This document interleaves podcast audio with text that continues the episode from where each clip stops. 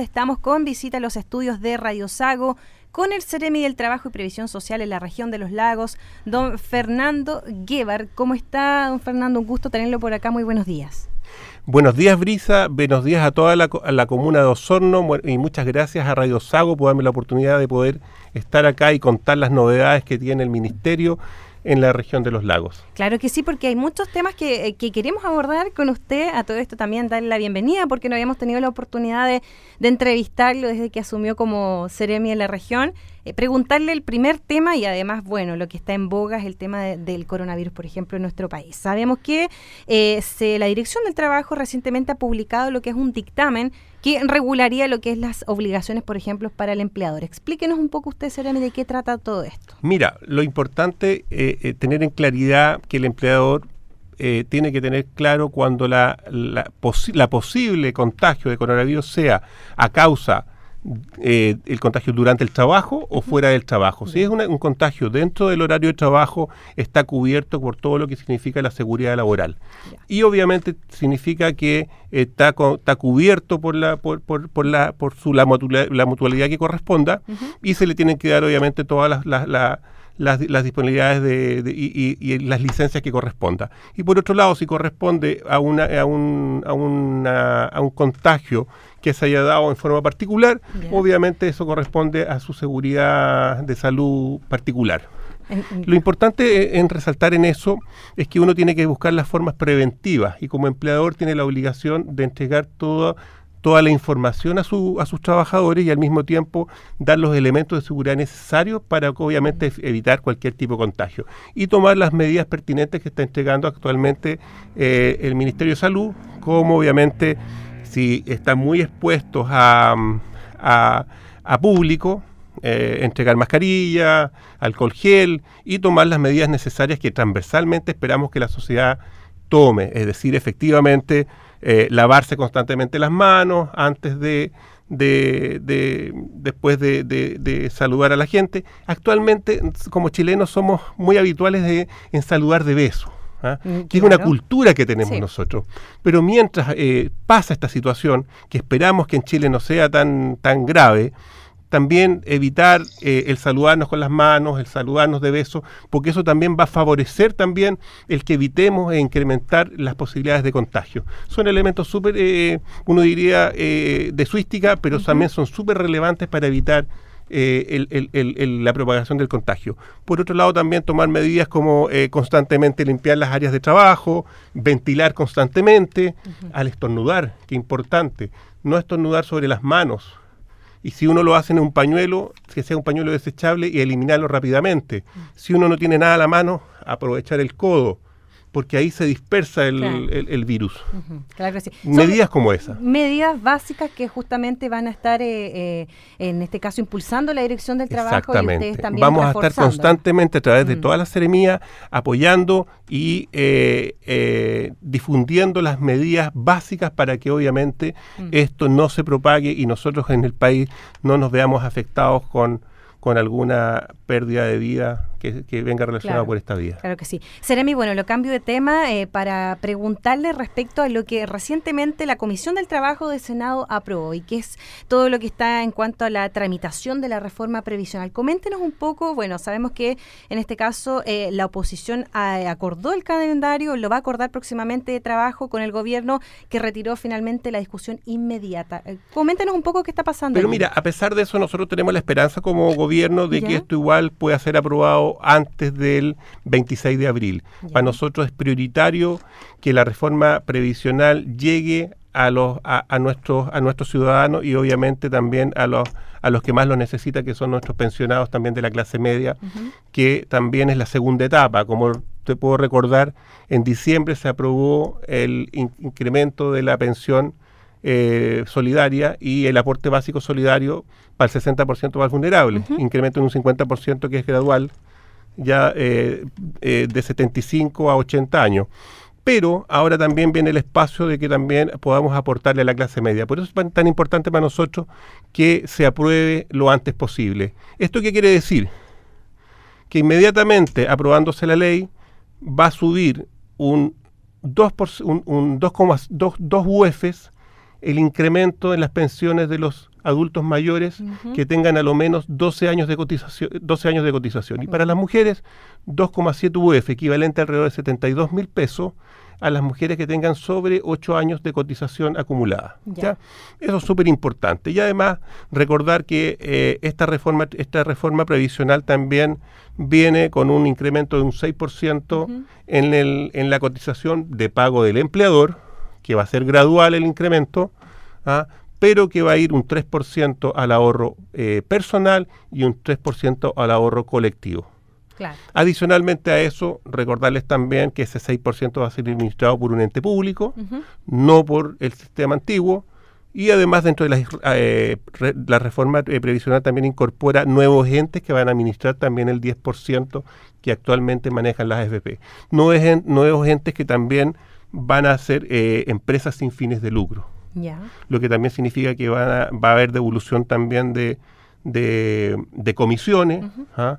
cuando estas también existan pérdidas. Entonces viene todo un, incorporado cambios que van a ser súper importantes para, para, para nuestros eh, trabajadores y también para nuestros pensionados. Claro que sí, y justamente allí va a estar el tema, en ese 6% adicional que oposición y también el gobierno deben eh, concluir eh, en un, en este caso, una conclusión afín. Un, acuerdo, efectivamente, cómo, cómo va a ser la mejor la mejor distribución de este 6%. Perfecto. Entonces es importante porque esto nos ha pedido el presidente de la República que también lo contemos, que la gente sepa. Es una agenda social súper potente que el presidente Sebastián Piñera ha llevado adelante y nosotros la tenemos que difundir porque es increíblemente que mucha gente la desconoce, así como también los avances que, que hemos tenido en ese sentido.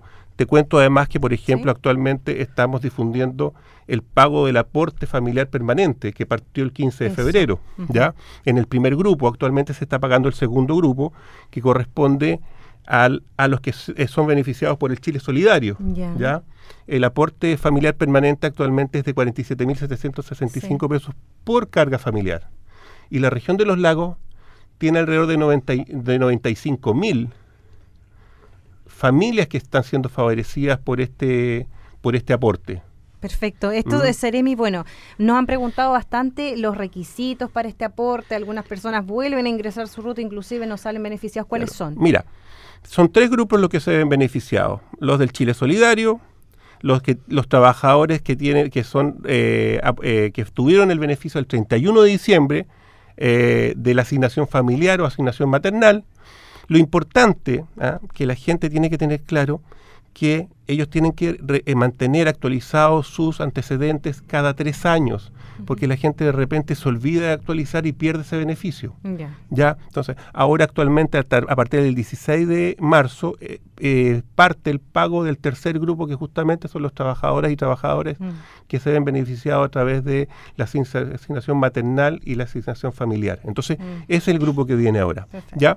lo otro importante, que en este tercer grupo, las cargas familiares no terminan con los 18 años, sino que se, eh, se incorporan hasta los 24 años mientras eh, sean cargas familiares. Es decir, muchas veces los niños dejan de ser carga a los 18 años, pero si se ponen a estudiar nuevamente, ellos los pueden volver a invocar. Perfecto, Lo otro, el otro detalle, de repente la gente dice, y, y, si no lo cobro en forma inmediata lo pierdo, no es así. Tienen nueve meses para cobrarlo. Ya. Perfecto, o sea, no se pierde no durante esos nueve meses. Exactamente, pueden, acceder a ese, a ese beneficio. Seremi, bueno, para eh, retomar un poquito lo que iniciamos en nuestra conversación y también para quienes nos están viendo a través de nuestra transmisión en Facebook Live, reiterar el tema de los eh, requisitos, lo que recientemente el dictamen que ha ordenado la Dirección del Trabajo por el coronavirus a los empleadores, a ver si lo puede reiterar también lo que está sucediendo para quienes lo están mirando en este momento. Mira, como te decía, es súper importante en el sentido que los empleadores tienen que dar la facilidad, tienen que eh, eh, responder, recuerdo, a, si efectivamente el, contagio se pudiese dar de acuerdo en condiciones laborales o fuera del trabajo. Si es en condiciones laborales, el, el, empleador tiene que eh, tramitar su licencia a través del el sistema de la mutualidad pero si es fuera del, si es fuera del, del, del, horario laboral, eh, corresponde a su, a su sistema de salud eh, particular. Perfecto. ¿Mm? Bueno, y, obviamente lo que nosotros esperamos, obviamente que no llegar a esa instancia y que eh, prevalezca la prevención. por lo cual ahí la obligación del, del empleador es entregar los elementos y las condiciones necesarias de seguridad a sus trabajadores. Mm. Por eso te repito, el tema de procurar entregar cuando corresponda mascarilla, eh, a las personas obviamente que atienden público, si es necesario, ah, que la gente obviamente tome la distancia cuando vea alguna persona que tiene alguna, algún problema respiratorio, que uno lo vea con problemas. E, es importante tomar esas condiciones y obviamente las condiciones básicas de higiene. Es súper importante en esto. Perfecto, Seremi. Bueno, ya para ir finalizando y para eh, retomar un tema que nos han consultado acá justamente eh, personas respecto a las capacitaciones que existen. Sabemos que ustedes como Dirección de Trabajo, como Seremía, también están pendientes de lo que son las capacitaciones CENSE. Coméntenos un poco de estos oficios y todo lo demás. Mira, justamente tenemos el, Servicio Nacional de Capacitación y Empleo CENSE. Eh, a través de ello hay una, una oferta muy grande de capacitaciones y oficios y empleabilidad que es lo que tenemos. Y eso es parte, lo, más importante de la reforma que se, que se tramitó ayer en el Congreso por la reforma de CENSE, donde efectivamente el, el, el, el, cambio mayor que tiene es que es respecto a la, a la empleabilidad. Es decir, el sistema va a buscar y apoyar la empleabilidad de todos los trabajadores, no solamente que sean capacitados y queden con un cartón que muchas veces solamente va a ir a agregarse en una pared. Entonces, lo que les pido a la población es que no se queden con las consultas que puedan tener de, algún vecino o alguien que le dijo, no, el sistema es burocrático, no es así. Acérquense a Sense, métanse a la página de Sense, vean la oferta que existe, consulten. ¿Ah? Se han bajado muchas también las barreras de entrada, se han flexibilizado los requisitos, por lo cual acérquese, hay una infinidad de oficios a través de las OMIL, es súper importante, a través de las OMIL, a través de, mm. de, de, de, de los grupos sociales. ¿ah? Eh, lo importante es que consulten y eh, van, a, van a ver que van a tener muchas posibilidades de capacitarse y, y encontrar un, trabajo mejor. Porque no solamente es para la gente que se encuentra sin trabajo, es también para la gente que quiere mejorar eh, su empleabilidad que tienen actualmente. Perfecto, ahí estábamos con el Cereme de la región de, los lagos del trabajo, en este caso don Fernando Guevar, conversando en los estudios de Radio Sago. Por supuesto que le agradecemos eh, los distintos temas que pudimos abordar y también lo dejamos invitado para otra ocasión para seguir viendo otras eh, noticias que puedan surgir. Muy agradecido, Brisa, por tu amabilidad, a Radio Sago por el espacio que nos da para poder eh, contarle las noticias buenas que tiene el gobierno actualmente y ah, dispuestos a a cuando nos inviten a contarles nuevas noticias que podamos tener en la actualidad. Lo importante es que la comunidad se sepa lo que, lo que se está haciendo y también pueda acceder a todos los beneficios que entrega el Estado actualmente. Así que muchas gracias y un gran saludo a toda la comunidad de, Osorno y los alrededores. Muchas gracias, a ti también, Fernando.